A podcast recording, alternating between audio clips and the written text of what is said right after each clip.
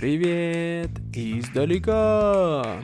Hey guys, welcome back to our podcast in Russian from afar, по-русски издалека. And as always, with you, your host Sergey. This podcast is made for all levels of students. If you're beginner, intermediate, or advanced, you can find something interesting right for you. Here we talk with people from all different parts of the world about their lives, about their experiences, about their culture, and we're breaking apart different dialects, we're digging in into different stories just to deliver the best quality content in Russian right at your ears. Wherever you are, it doesn't matter, even if you live far, but the Russian will come to you. Привет, друзья! Как дела? Это Сергей снова с вами. Добро пожаловать назад на наш подкаст по-русски издалека. Во Вьетнаме сейчас зима, и у нас скоро будет вьетнамский Новый год. И это значит, что будет очень много шума, будет много песней, танцев. И, конечно же, куда без вьетнамских э, новогодних деревьев, таких как э, кумкват. Возможно, вы слышали о нем. Если нет, то можете посмотреть в интернете. Сегодня я решил написать для вас небольшую историю, вдохновленную последними событиями, которые произошли в России и которые до сих пор происходят в России. Надеюсь, вам понравится эта история, и это только первая часть, поэтому послушайте ее. Как обычно, у меня есть э, транскрипт и вокабуляр, но прежде чем мы сегодня начнем, Сначала я хочу объяснить вам кое-какие слова, которые будут встречаться в тексте. Возможно, их э, сложно будет понять, поэтому давайте обсудим все заранее. Итак, поехали.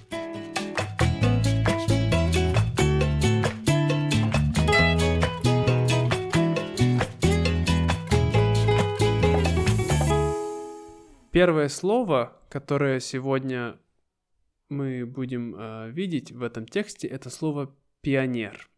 Пионер — это такой молодой человек, который жил в Советском Союзе и был в организации пионеров. Это такая социальная организация, где молодые люди от 7 до, до 15 или до 17 лет, мне кажется, участвовали. И почти все дети, когда были в школе, они были пионерами. Следующее слово лагерь. Лагерь — это то, куда дети ездят обычно летом отдыхать с родителями или же сами. А в Советском Союзе очень была популярная вещь, как пионерский лагерь, то есть то место, куда ездят пионеры отдыхать, без родителей. И они проводили обычно там около двух-трех недель в этом лагере. Они играли в спортивные игры и делали разные упражнения, вот. Третье слово «отряд». Отряд — это слово обычно происходит из армейского лексикона, что означает как а, небольшая группа людей, совместно живущих и совместно воюющих. Но в данном контексте отряд имеется в виду в пионерском лагере, где каждый ребенок определен в какой-то отряд, то есть небольшую группу, которые живут вместе и занимаются разными делами вместе. Вожатый. Вожатый — это человек — который, э, собственно, является командиром или тем, кто он э, менеджером, скажем так, по современным словам, да, э, этих отрядов. Это человек, который следит за тем, чтобы все было правильно в отряде. Дежурить. Дежурить означает делать определенную работу, которая не входит в твои прямые обязанности. То есть что-то делать после работы или что-то делать в какое-то отдельное время – а в Советском Союзе это очень было популярно. То есть, когда ты работаешь, у тебя есть основная работа, а сегодня вечером, например, твое дежурство. Тебе надо быть на работе и следить за тем, чтобы, а, не знаю, там, не знаю, приготовить еду или убраться. Когда я был в школе, у нас тоже всегда было дежурство. Если я дежурный, значит, что я смотрю, чтобы дети не бегали на переменах, чтобы класс был чистый. И, допустим, сегодня дежурю я, а завтра дежурит кто-то другой. То есть так работает система дежурства. Заводить. Заводить означает э, сделать или приобрести. То есть можно завести животное, но в данном контексте мы имеем в виду заведи друзей. То есть, э, когда ты, э, у тебя появляются новые друзья, мы говорим «я завел нового друга». Замечать – это означает иметь способность увидеть какие-то вещи, которые не всегда сразу видно. Да? Например, «А, я заметил, что ты сегодня постригся, да? У тебя новая прическа. Я это заметил да, или ты не заметил, что у меня новый пиджак.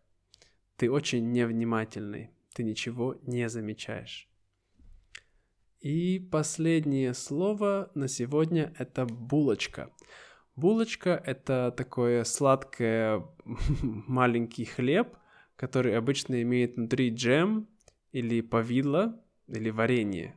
Да, такое имеет сахаром сверху посыпанный хлебушек. Вот. Это очень любимое блюдо. Когда я был маленький, моя бабушка всегда делала очень вкусные булочки с вареньем и джемом. Я их очень любил. Ням-ням. После истории вы можете послушать вопросы на самопроверку и постараться ответить на эти вопросы. Сами. Я не буду давать вам ответ. Вы слушаете вопрос, я даю паузу, и вы пытаетесь на него ответить. Вы можете написать потом ответы на эти вопросы – а, под постом в Инстаграме, либо под постом на Фейсбуке в нашей группе. Также вы можете ответить, отправить ответы на вопросы нам на почту in Russian from afar at gmail.com.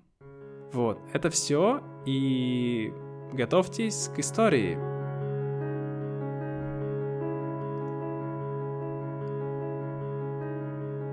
Как Вова друзей искал? История пионера Вовы. Часть первая. Жил-был советский мальчик по имени Вова. Он был обычным мальчик, однако у него совсем не было друзей. Конечно, это очень сильно расстраивало Вову, но он не мог ничего с этим поделать. Когда Вова был в школе, его никто не замечал. Он приходил домой, делал уроки и смотрел из окна, как другие мальчишки играют во дворе. Никто и никогда не кричал его имени и не говорил «Вова, выходи гулять!». Эти слова звучали в его голове, как волшебное заклинание. И вот однажды, когда школьный год закончился и началось лето, родители Вовы решили отправить его в пионерский лагерь. Когда Вова услышал эту новость, он был полон радости. Наконец-то у меня будет возможность завести настоящих друзей, думал Вова. Когда Вова приехал в пионерский лагерь, он попал в отряд к вожатому Толе. Толя был старше Вовы и, конечно же, был очень популярен в этом лагере. У Толи было много друзей и все его любили. Вова смотрел на него и думал, эх, вот бы мне быть таким же популярным, как Толя. А Толя тоже заметил скромного мальчика Вову. Он подошел к Вове и сказал, «Привет, как тебя зовут?» «Вова», — ответил он и покраснел. «Ну что, добро пожаловать в наш отряд. Я буду твоим вожатым. Меня зовут Толя, если есть какие-либо вопросы, спрашивай, не стесняйся», — сказал Толя и быстро пошел по своим делам. После этого началась обычная лагерная жизнь.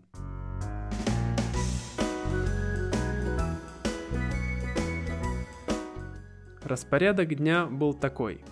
Все вставали в 7 часов утра, потом шли умываться, чистить зубы и в туалет – После этого была утренняя линейка.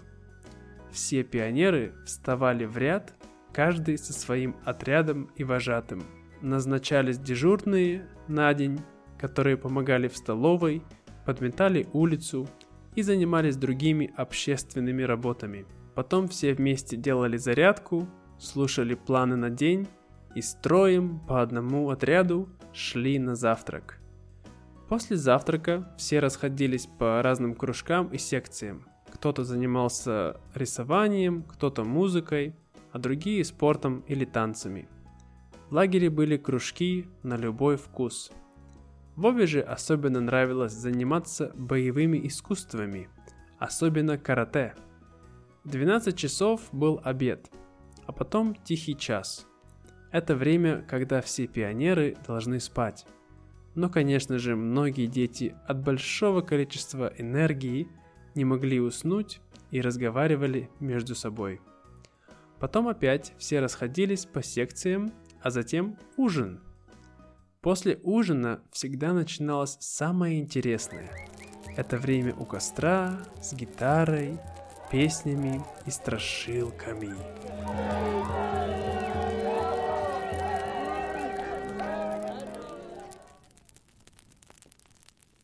И так было почти каждый день. Прошла первая неделя. Вове нравилось в лагере. У него появилось много новых интересных увлечений. Однако самое главное не изменилось. У него до сих пор не было друзей. Все дети обходили его стороной, словно он был невидимый. И вот однажды, когда Вова дежурил в столовой, к нему подошел один мальчик и сказал, «Извините, у вас еще остались булочки с повидлом? А то я свою уже съел, но она мне так понравилась, что хочется еще». «Каждому человеку по одной булочке. Это правило», – спокойно ответил Вова. «Эх, жалко. Ну ладно, я пойду», – с грустью ответил мальчик. Вдруг Вове пришла в голову отличная идея. «Подожди, как тебя зовут?» – спросил Вова. «Лёша», – ответил мальчик. «А меня Вова. Лёша, ты будешь моим другом, если я дам тебе булочку?» «Да, конечно!» – радостно ответил Лёша. От этих слов у Вовы сердце замерло. Но он не показал своей радости. Он быстро побежал на кухню, аккуратно взял одну булочку и спрятал ее под рубашкой. Затем он вернулся к Лёше. «Вот, держи булочку, друг». «Спасибо!» – радостно ответил Лёша и собирался уже бежать, как Вова остановил его и сказал – если ты приведешь мне новых друзей, я буду давать тебе булочку за каждого друга и одну булочку для моего нового друга. Ого, а у тебя не будут потом проблемы? Не переживай, я об этом позабочусь. А ты позаботься о друзьях. Договорились? Хорошо, ответил Лёша и побежал к своему отряду а Вова сидел и представлял себе свою прекрасную новую жизнь, полную друзей и веселых игр.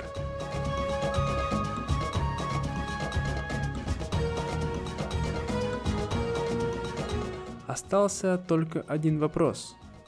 Как брать много булочек из столовой, чтобы никто не замечал –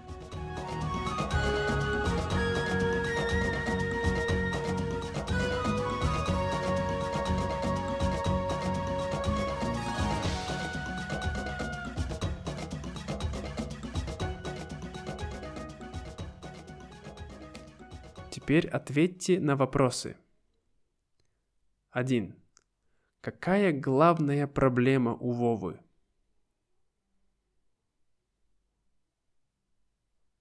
Номер 2. Куда поехал Вова летом?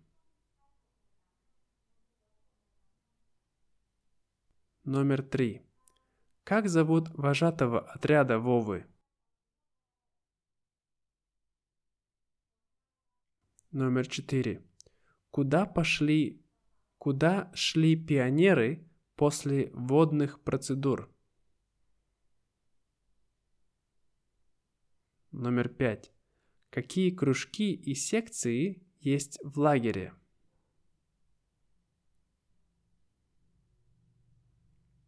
Номер шесть. Что должны делать дети во время тихого часа?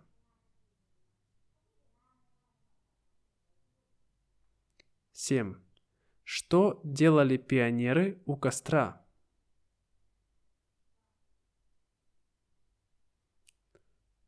Восемь. У Вовы появились друзья после первой недели?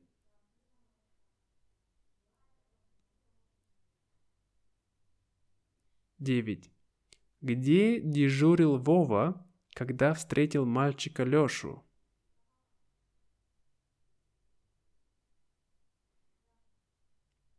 Десять. Почему Лёша согласился быть другом Вовы?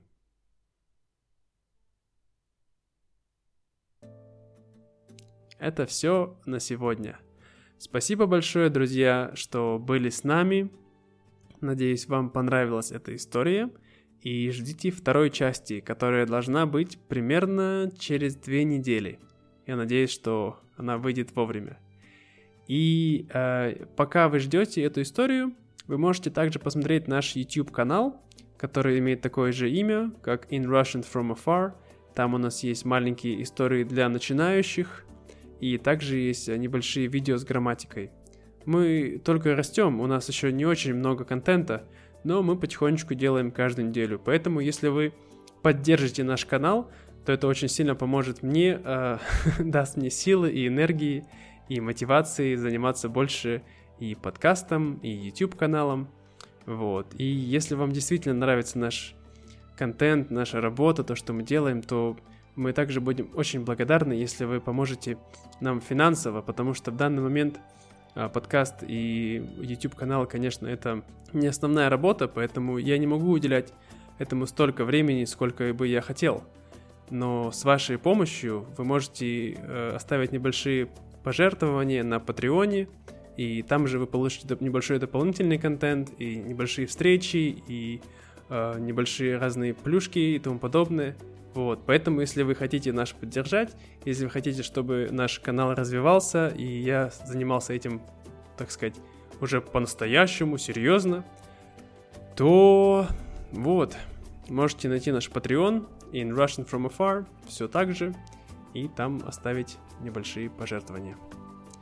Вот, это все, да. Желаю вам отличного февраля и до скорого. Пока-пока.